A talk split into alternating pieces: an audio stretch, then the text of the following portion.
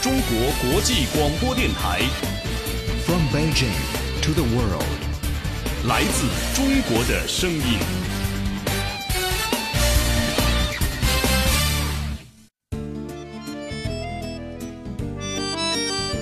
《锦辉堆美人计》是由广西师范大学出版社出版的一部东西方文化观察岁月集。书中内容大多是作者肖尔私底下喜爱的文学作品、电影和一些文人轶事。作者从中国古典名著《金瓶梅》《海上花列传》等作品切入，做出自己的解读，同时将视线伸向更遥远的欧洲文明和西方文化，使东西方文化在同一本书里完成了一次美妙的碰撞。今日新阅读，听肖尔和他的朋友们解读肖尔作品《锦辉堆美人计》，正在播出。以阅读的名义释放思想的力量。这里是轻阅读，我是周薇。今天我们一起读肖尔作品《锦辉堆美人计》。如果你要百度肖尔的话，你会发现这样一行字：肖尔，女，作家，媒体人。我认识她是在今年世界读书日那一天春风阅读盛典上，那是西湖边以阅读为名的一场盛宴。遇见她，仿佛遇到同类。那天我们一起品尝着陈丹燕老师从欧洲带回来的红酒，我想，一个喜欢喝酒的女人，一定是一个有趣的女人，也是一个任性的女子，一个具有多面性的女子。长发飘飘的肖尔就这样带着她的新作《锦灰堆美人计》，温柔地走进了北京的秋天。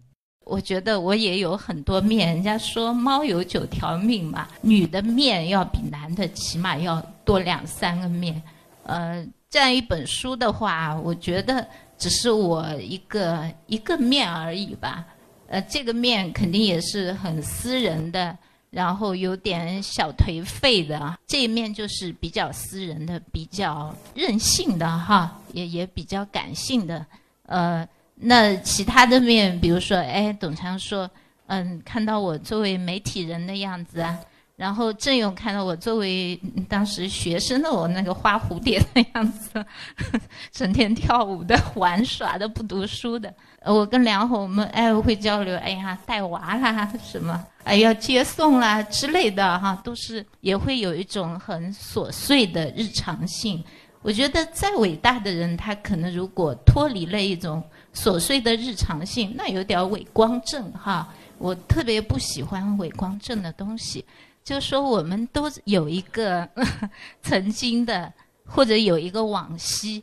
那么我在这个书里，我其实我也挺喜欢写往昔的，就是有点儿，就说我有一堆的恶趣味哈。这个恶趣味之一就是我现在身处在这个当下，然后我往回看，哎呀，觉得八九十年代很美好啦，很理想主义啦。哎，我们这么一个小毛孩子。呃看《金瓶梅》了，就啊什么呃萨特啊，那个叔本华乱搞了，简直。然后嗯，没有什么禁忌。我觉得这本书其实我挺腐的啦。其中讲到《海上花列传》，我说那个是清末的那个大上海，它提供的是一个大的舞台。那些妓院啊、长衫书玉的，他们的那个房子里面，其实是各色人等，呃，新的。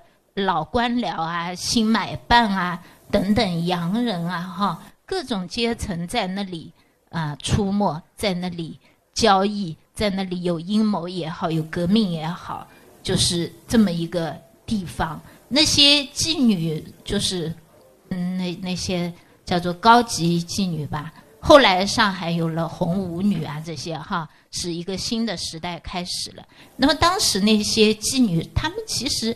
作为一个色或者一个性的功能是比较相对比较淡的，他们更多的是一个交际花的这样一个角色，因为他那里呃就是提供给大家这样一种交流的一种场合，呃，同时他也是一个恋爱的对象，因为当时都是嗯就是父母之命媒妁之言，跟自己的太太是不谈恋爱的。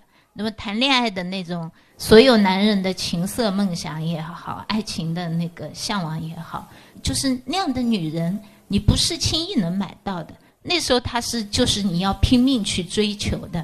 里面那个呃，就是侯孝贤那个《海上花》那个电影里面，他就只是截取了这个非常多的线索的作品里面的，几乎就是一条单的一个线索哈，就是讲那个梁朝伟演的那个官员，然后跟跟那个妓女沈小红之间的故事。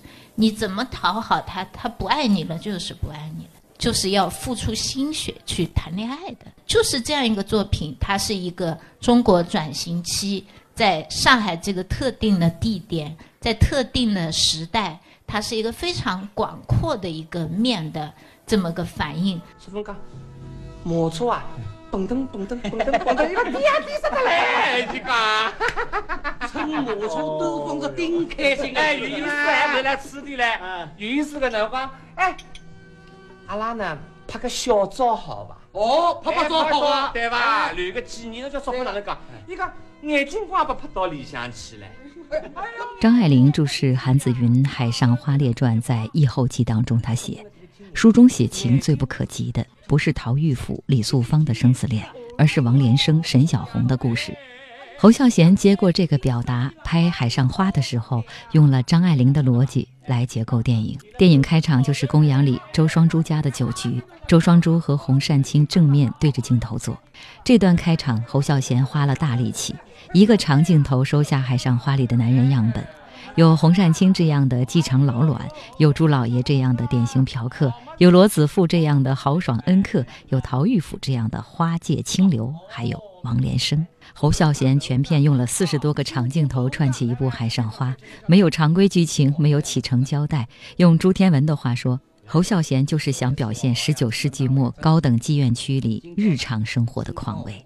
对于《海上花列传》这本书，李敬泽先生在肖尔的新书发布会上表达了他的态度：有的书啊，适合是艳阳高照的时候读，越读越亢奋。很起劲，但有的书我觉得也可以，就是说，稍微弱一点的时候，稍微暗一点的时候，稍微这个暧昧一点的时候，在这样的时候，叫做最难将息啊，独有的书，像锦辉对于《美人计》，我觉得就是这样的书，是吧？就是你比如我永远会想不起来，我没事我看看《海上花列传》吧，包括纳兰性德。我知道在座的很多人喜欢《偷香记》，什么西蒙波伏娃呀、萨冈啊，哎呀等等，啊，我一看名字我就头疼。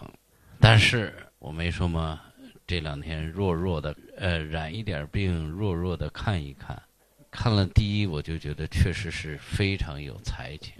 我特别同意这个毛尖儿的这个话，其实文章之道。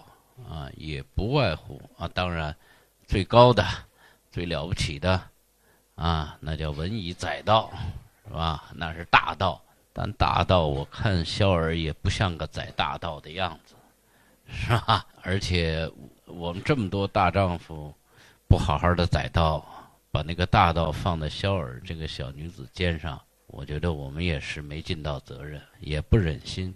然后我觉得，其实。不外乎是性情与趣味，这个性情和趣味包含着对人事理解和鉴赏，然后说文字再有风致，我觉得其实不过如此。但这个说起来是那么容易，但做起来其实很难。这个趣味、性情和风致，我觉得能达到的也很少。那么看这个书，我觉得确实是有风致的。这个写作者能不能用他这样有风致的文字，把他的世界观，把他对世界的那种非常独到的看法，不知不觉的传给你，浸染给你？我觉得肖尔的书是有这样的魔力，是一个足以怡情的这样的书，怡人情志啊。这本书的名字叫《锦辉堆美人计》，不光是说女人的心思是多复杂，重要的肖尔在这里还多少是有一种女性主义的视角，就是让你知道女人的心是多么复杂，同时女人自有那么多的道理，所以我倒是觉得男读者们必须看这个，在这样的文章中，啊，我们确实能够看到人心之幽微，女人之心的幽微。所以作为这样一本书，我倒是觉得是个情感教育。比如《海上花列传》，我实在是不爱看的，让肖尔这么一写，我还是打算什么时候再看看《海上花列传》。世界上的两种伟大作品，一种是我们必须看那个原著，还有一种就是千万不要去看那个原著，只需要看介绍的，或者是像肖尔这样一个转述的。你发现有时候转述的更好啊，讲的更有意思。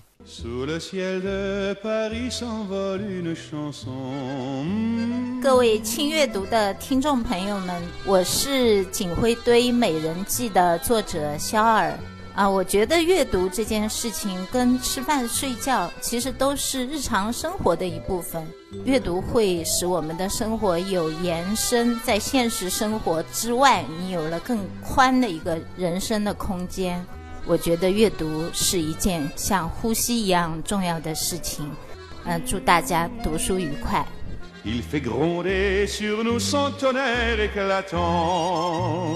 这里是轻阅读，我是周薇。今天我们一起来读肖尔作品《锦辉堆美人计》这本书的北京分享会上，静子老师表达了他对肖尔这部作品的肯定之外。著名学者、北京大学教授董强呢，也提到了关于文学作品的转述过程中，有的人可以成功的转述，会让人有想读原著的欲望。不管你读到原文以后是失望的，还是觉得好与不好，至少这个转述者作为一个评论者，他要完成他的任务。可见，一位写作者对他读到的一部经典作品的解读和阐释是相当的重要。我觉得。肖尔让我最最感兴趣的一面，就是他是有一种非常强的这个私人阅读在里头。这本书呢，我觉得是他内心世界的一个展示。其实，现当代文学，你们看，不管是乔伊斯啊、卡夫卡，都不是专业作家的样子出现的。他的生活当中都是一个。有一个职业，有一个我，其实我觉得这个是也是作作家的一个非常好的一种形式，也是一种非常好的存在形式啊。就是他表面上可能你你你觉得他可能跟文学都没有太多关系，或者他做的文学的擦边的事情，但是呢，其实你们看很多编辑啊，很多翻译啊，很多跟文字边缘工作的人，其实有时候突然写出一本书来，他水平极高。所以我看到这个警徽堆啊。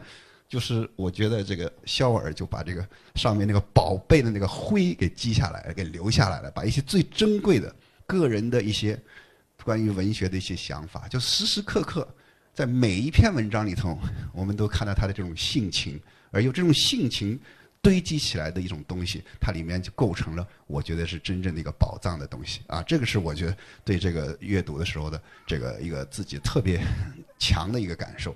至于涉及到这个法国文学，其实我就是由于这个肖尔的这种个人性，的强烈的个人性，他这种文学的强烈的感受呢，所以当他写图鲁斯特，啊，写西蒙波伏啊，或者是萨冈的时候，我就觉得特别的好奇，因为对我来说，它就像一面镜子一样，它折射出的是什么呢？折射出中国对法国的感兴趣的人，他到底在感兴趣。什么样的兴趣？他是一些以什么样的方式在表达他的兴趣？因为我说实在，因为法我我为了写这种法国文学史啊，我跟这些作家之间这种直接那种阅读啊和和交谈，啊，使得我真的是有点跳不出来这种这种东西。我对我来说，我我无法做到啊，以这样的一种呃眼光去读法国文学。但是呢，这样一面镜子就是觉得让我觉得非常的珍贵。它是一种作为一个汉语区的。一个真正的有文学感觉、一个作家啊，有深厚的这个文学修养的这么一个人的，他的一种比较轻松的方式写出来，就以他的兴趣、以的个人兴趣，因为它里面的每一个作家其实都是以肖尔的眼光把它拢在一起的，所以呢，这种对我来说就尤其的这个珍贵，所以有一种特殊的这个价值在里头。还有一点让我觉得就特别可爱的地方，就是说，包括这个警徽堆美人计。这种思路啊，包括这三个部分的这种构成，它其实一种可以看出一个非常巧妙的这种构思在里面，而且真正的他的视野啊这一块中国古典的，然后甚至就是在西方的这一面，其实也带着就是他有一种非常明确的这么一个视角在里头，所以呢，使得你一串读下去了以后，它有一种连贯性。虽然有的文字它很短啊，这个书呢，它把这种最美好时代的东西折射出来了。所以呢，我们在这种私人性、碎片化。和这种上升到一定的高度的，可以跟人交流的公共性啊，和这种这个整体性之间呢，就是这样的一个工作，其实是一个真正的作家的工作。轻阅读，独到之处，分享阅读的无限可能。《锦辉堆美人计》呢，是一部东西方文化观察随笔，全书呢分三部分。锦辉堆窃玉记偷香记，锦辉堆部分是对中国古典文学和民国作家作品的个性化解读，窃玉记打通声色现场，打开了一系列欧洲电影和书籍，从古希腊一直走笔法国文化、英国文化、葡萄牙文化等等。肖尔在他的这本书后记当中说，他迷恋亚历山大，迷恋佩索阿的里斯本和浓雾中的利物浦。肖尔说，他其实。并没有去过利物浦，一点意象感都没有。但如果说去到了那个地方，好像反而写不出来。但睁开眼睛、闭上眼睛，都能想到利物浦的很多东西。小海说他自己有点极端，非常喜欢摇滚乐队。利物浦有那么多的摇滚乐，看过大量的有关摇滚乐的纪录片、现场、老码头等等。把这些东西贯穿出来后，这个人是不是真正的到达那个地方，已经并不重要了。在今天轻阅读的作者声音这一部分，肖尔为大家呈现的是本书第一百七十五页的“明天就去利物浦”。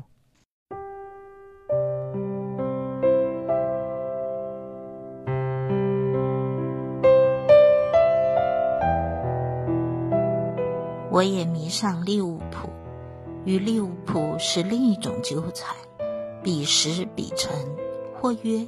时间与城市，利物浦在平面中，在它的周遭，黑白或彩色，散发着不可违抗的气息。在码头嘈杂声中凝视这个资本主义港口，利物浦是个人的，是怀旧的，浓郁的乡愁，失落的情绪，担忧他沦陷的害怕，夹杂着批判。还有一些东西，在大西洋的浓雾中乱飞，但你终究还是爱这个码头的嘈杂。有一种情怀，是奥利维拉那般诗意的追忆童年往事，在里斯本，在罗马，在雅典，在东京，在中国的城市，每一个童年，然后是少年。青年、中年、老年，和城市一起老去，没完没了的长镜头，人群散了，喧闹与噪声潮水般退去，在利物浦的里面打量利物浦，尽量的吹散尘土与戾气，还他深沉之言。利物浦也是一座冷灰调的老城。在午夜，拉开一半窗帘，你对它欲拒还迎，就会沉溺在这样的调调里。我们一同走入，在那黄昏，睡了吗？还是已经逝去？再见，我的爱人。再见，吾爱。晚安，晚安，晚安。一个苍老低沉的声音娓娓道来，那声音可能属于一位白发老者。每一座老城都有一曲挽歌，那远处山间的香风刺伤我的心房，那是迷失快乐的故土。我看见它闪耀着朴素的光，我曾去过的快乐大道一去不返。如果没有存在过利物浦，那它也会被创造出来。他说：“那是一部叫《时间与城市》的纪录片，属于英国新锐导演特伦斯·戴维斯。老英格兰海滨老城，粗壮苍老的缆绳已经解开，人们撑帆起航。我想把那句台词换成：如果没有存在任何一座城市，那它也会被创造出来。这样生活着，一代又一代，在漫长的星期天，你在读文章，他在织毛衣。或者我在喝一杯茶，他在看电视，或者一起去看电影、散步。在利物浦最美的一座桥上，会发生点什么？在雨季，谁和谁在散步？谁告别了少女时代？谁睡了米克·加格尔？谁又因为失恋哭了？在那个关于老城利物浦的纪录片里。偶尔有个里高利派克在镜头里，在爵士乐的背景下微笑着鞠躬。哦，真是优雅，绅士风度。但那是旧时代的样式了。电影里，那苍老的身影说：“这就是我的世界，我的家乡，学校，电影院。”在昼夜交替中。慢慢地改变着生活的贫乏音符。每当早晨和黄昏，自行车流照常掠过街道，那些街道每一个名字都有来历。老人们慢慢地走着，拎着几斤水果，好些时光都浪费在讲从前的故事上。一些快乐飞扬，一些情调万千。他却说。在快乐与宽慰中，没有捷径，或漆黑，或苍白。在我们的老城，在爱与恨之间，真正的旅程才能开始。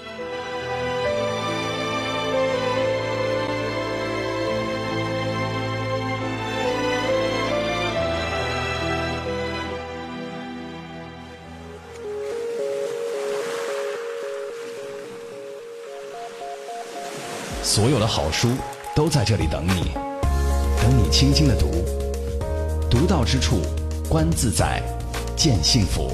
A good book is a good friend。你的私人电台书房，你的私人电台书房，轻阅读。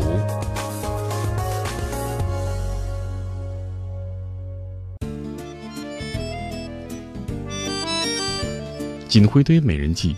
是由广西师范大学出版社出版的一部东西方文化观察随笔集，书中内容大都是作者肖尔私底下喜爱的文学作品、电影和一些文人轶事。作者从中国古典名著《金瓶梅》《海上花列传》等作品切入，做出自己的解读，同时将视线伸向更遥远的欧洲文明和西方文化，使东西方文化在同一本书里完成了一次。美妙的碰撞。今日轻阅读，听肖尔和他的朋友们解读肖尔作品《锦灰堆美人计》，正在播出。独到之处，乐在其中。今天一起读的是肖尔作品《锦灰堆美人计》，第三部分的内容是偷香记。在这一部分呢，提到的更多的是一些有名有姓的女人们，包括波伏娃，包括萨冈，包括艾玛。因为一本《出梁庄记》在非虚构作品上颇有建树的女性作家梁红，那天也在新书发布会现场呢，跟所有的读者一起分享了对肖尔作品的理解以及对肖尔的欣赏。我觉得肖尔真的是一个特别好的一个一个生活者。我们需要建构我们内在的精神，所以我觉得肖尔实际上给我们建构了某种风貌、一种样态，我们是可以这样生活的。就这，我觉得这是我第一个层面，在看肖尔，就这几天在读肖尔的书的时候，就特别。就真的真好，我们可以这样生活。你在沉下去再读肖尔的这本书的时候，你觉得他的他的涉猎的范围特别的广。就肖尔是一个无国界的一个一个学者，就我我觉得可以可以称之为就随笔者吧。他的那种阅读法国的、英国的，你看他中间有一个章节专门写英国的，那么前面他也写到这个古希腊的，就他的这个这个阅读的或者说他的知识的架构是非常宽泛的。就是并非是一个学者的那样一种非常严谨的一种考察，但是他能够很好的把它勾连起来，就穿越时空，就让这些人物穿越时空，又一次栩栩如生的来到我们面前，并且因为肖友的笔调，它是它是一种随笔式的，我觉得它的内核是一种就是淡雅的，但同时里边又包含了一种趣味的，就这种趣味也很有意思。就这个世界每一个人内部都有一个特别有趣的一个灵魂，就是肖友能够把这个灵魂找出来，不管亚历山大跟他的那个。我们说是这个同好也罢，什么也罢，他的生命是活泼的，他不是一个大帝，他还是一个人，是一个有爱情需求的一个人，他爱那样一个美男子。不管是古代的亚历山大，还是波伏娃，是吧？还是这个沙特，包括沃尔夫和劳伦斯的爱人那个那个弗里达的那个小矛盾等等，就这些小的生活化的这种这种细节被重新纳入到我们的世界内部，实际上是非常非常有有趣的。不管是沃尔夫也罢，还是波伏娃也罢。他的内心还有一个作为一个普通的人的要求，就这一点是特别好的。所以他们也是普通的人，他们也是我们，所以你可以剥除他们身上那些厚厚的那些知识的这种那种壳，看到一个作为柔软的一个人的存在。所以读这本书，你经常会会有一点点有一点点感动。这种感动不是说涕泪丝流啊，就那种感动就是说一个人的柔软，就是一个一个普通的人的柔软，一个有这个有着这个这个七情六欲。有着包括这个吃饭问题是吧？里面提到沙特瘦了是吧？然后这个波伏娃每天操心的是，是沙特怎么吃饭。那么大一个女性主义者是吧？她操心的是沙特要吃饭，依然非常重要。就是是谁在做饭？这个波伏娃和沙特之间，其实他的里面那个肖尔的书里面提到一点点，就是说，就是很微妙的一种一种不平衡。那么这种不平衡其实是一是一个非常悠远的战争，非常久远的东西。包括在今天。为什么我说看《笑友》这本书觉得有种很幸福的感觉呢？是因为他能够提纯自己的生活，他能够提提纯出来他自我的一个要求，并且去实现它。这实际上是今天，呃，女性所面临的，其实也还是一场战争。我觉得我每天都在这样一场战争中，在在在挣扎，在奋斗。但我觉得这也是其中之一，因为我觉得生活本身就是就是杂糅的，它本身就是包含着多个面向的，所以我觉得这本书里面其实包含了一种生活的味道。所以我们读的好像是这个逍遥，都只是在读书，只是在看各种各样的这个古代的、现代的那些名人，但其实你读的还是自己的生活，就是距离非常的近，就是你读起来又很轻松，但同时又有某某种提示在里边。在当今这个时代，写东西的人非常多。有的人觉得写历史、写时代、写一个大的现象是值得的；有的人觉得跟自己的这种感受进行碰撞的时候，灵魂上的悸动也是值得写的。那么，在这个时代，究竟什么样的东西值得写？细腻的情感、私人的体会，对于肖尔来说，在他的作品当中，我们可以读到一种自由的、任性的态度。音乐、摇滚、时尚、诗歌、酒、古代、欧洲。他都热爱，他都会用自己的感受去体验、去描述。嗯，我觉得我写这些的时候，我没有想的那么宏大哈，因为我其实有一些说有一种嗯非常主动的书写时候的责任感。比如，我相信梁鸿在写《梁庄》的时候，他是把它作为一个中国乡村社会的一个缩影，是有非常强烈的那种社会责任感。在写的，那么我这本书为什么我说有点小颓废呢？就是我首先是想取悦我自己，然后是取悦我的朋友们。就是说，所谓朋友们，就是说是一批和我性情相投的人。因为我觉得现在这个社会，就是说当下的社会，它是文化审美非常多元的，那么有很多的分众。就是说，我们一本书。呃，一位作者，我不可能说我去取悦那么大的一个读者面，我只是就是说，在一些人身上和我读这些文字的时候找到一些共鸣。当然，也也有一个叫做什么曲线救国的一一个东西在里面，它不是说完全是天马行空，完全是云端里的，不是完全是云上的那种东西。呃，它每一个包括里面讲的很多东西，它都跟当时社会啊、时代啊、阶层啊、阶级啊、矛盾啊等等哈，社会矛盾都是紧紧的连在一起的。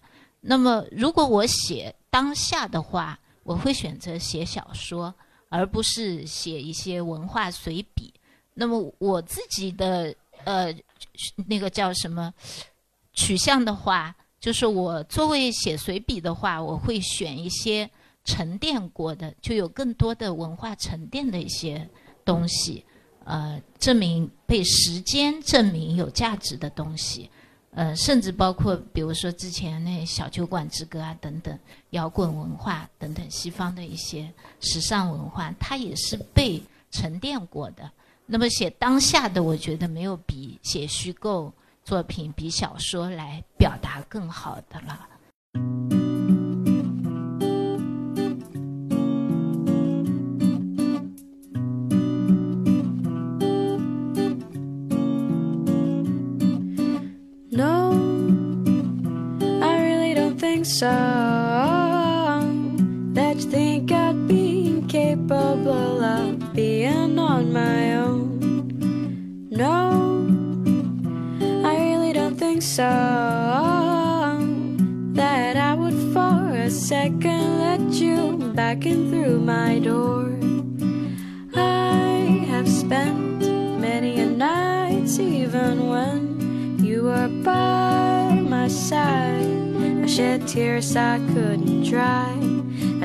Tears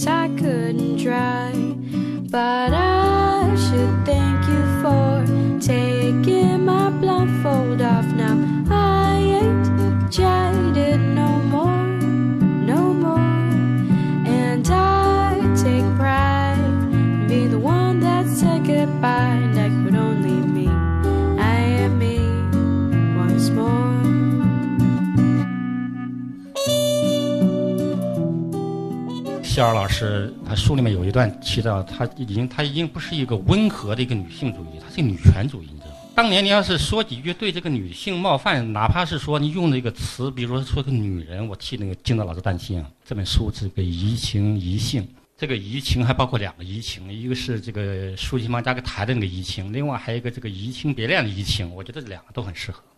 移情书，但是本质上我觉得谢尔的确是他属于颜值派，他的确不属于载道派。就是周作人当年讲晚明哈，因为你看我我发现一个例子，你比如说他这个里面选，他就只谈那个《金瓶梅》《红楼梦》，啊，当然也包括海上花，中国的，放到我们四大名著或者明代四大奇小说，它两个是《三国》《水浒》明显不谈啊，这明显是是个男性歧视，对不对？当然，另外从这个角度也可以证明他所谓的这个这个不是载道，而是言志。这个这次看了这个肖尔的这本书，勾起以前读毛看毛尖的书这个电影。看毛尖书过去也是，他开电影课，还有我们北大戴锦华。你现在去看他们的影评文字，觉得哎，那个电影你一定要找来看。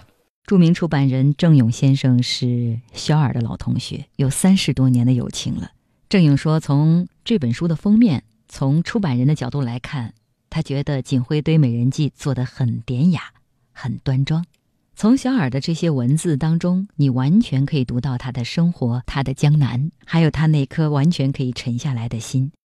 除了我作为职业人的一面，我骨子里是一个自由散漫的一个人。那么，这个自由散漫就成为了可能是我的一种思想性的东西了，哈。比如说，我看了一个电影哈，那么我就会把几乎能够把豆瓣影评啊什么什么，我其实都要看一遍啊。就是穷尽了，实在找不到东西看了，这件事情我才能罢休。所以我那种沉迷跟中毒一样，呃，然后我这个人就比较容易有代入感，就是非常那种一下子好像觉得那个人是自己一样，呃，没有任何的距离。就呃，别人在痛，哎，我好像也痛了；别人感动，我也感动；别人在谈恋爱，好像我自己在谈恋爱。看到一个美女，好像我自己很美一样。以前有朋友说，呃，肖儿有一个很杂食的胃啊，杂食动物。呃，主要跟我这个见异思迁的性格也很有关系。我就是兴趣爱好一直很广泛，但是我很多年都定不下来，我到底喜欢什么。然后会做什么？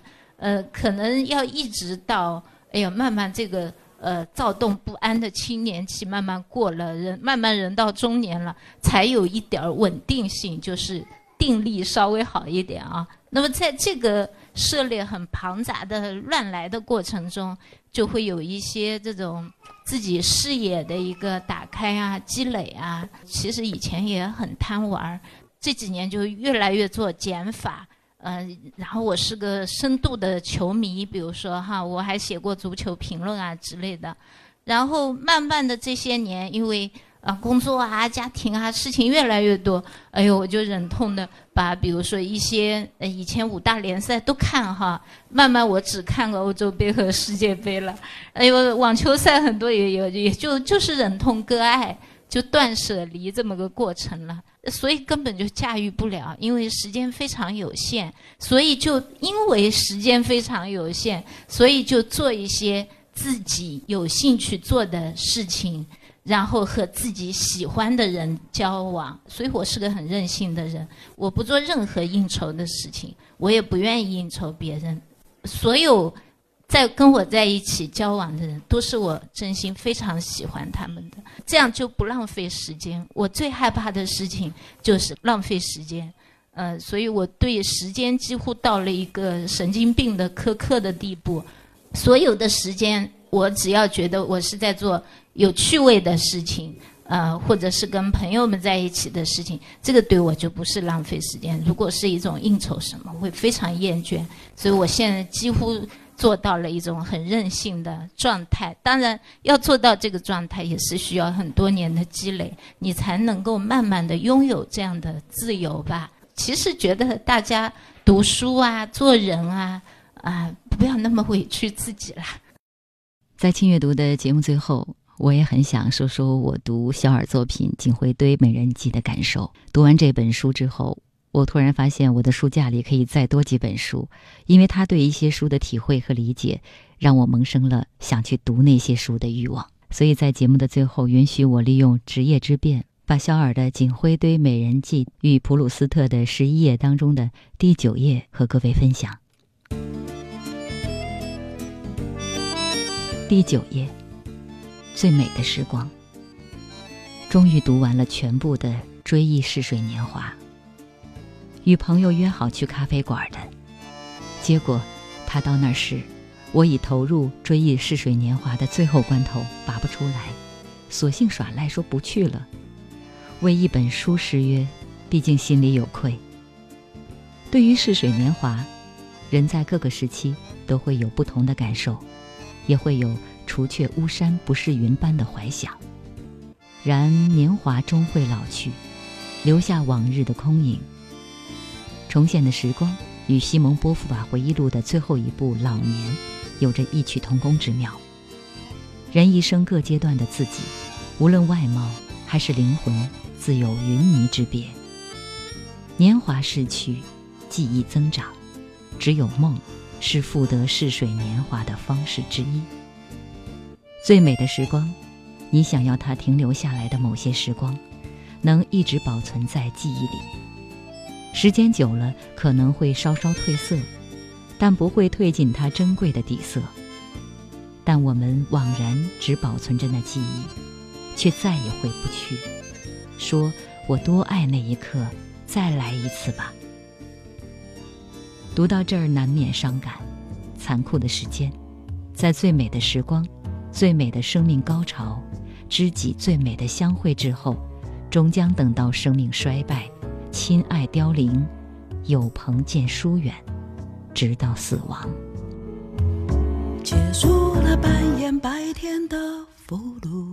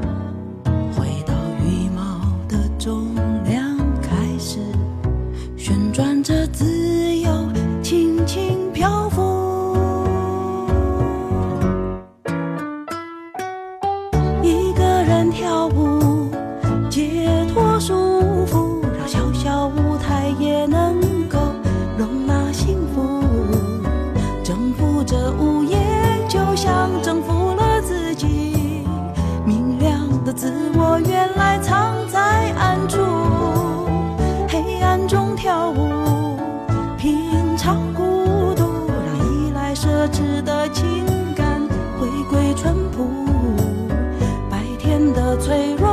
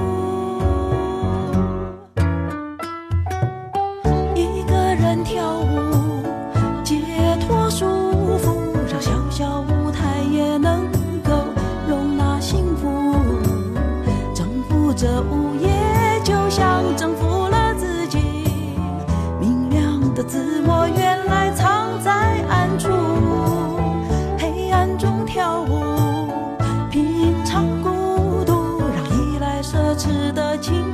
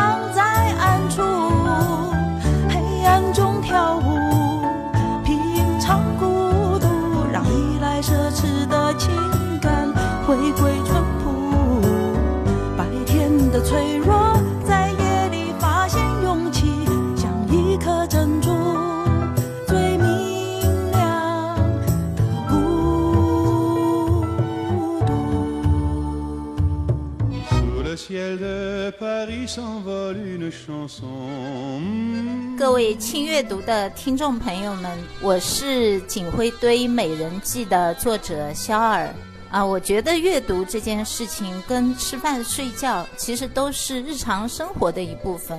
阅读会使我们的生活有延伸，在现实生活之外，你有了更宽的一个人生的空间。我觉得阅读是一件像呼吸一样重要的事情。祝大家读书愉快。Il fait gronder sur nous son tonnerre éclatant.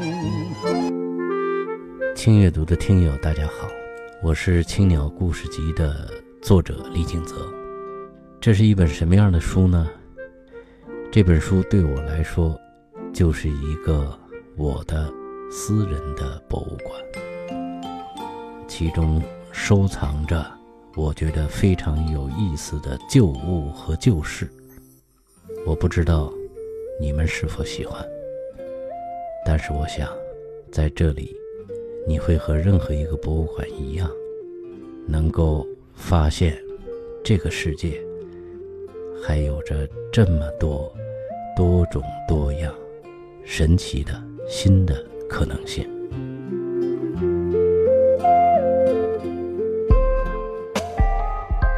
轻阅读，独到之处，分享阅读的无限可能。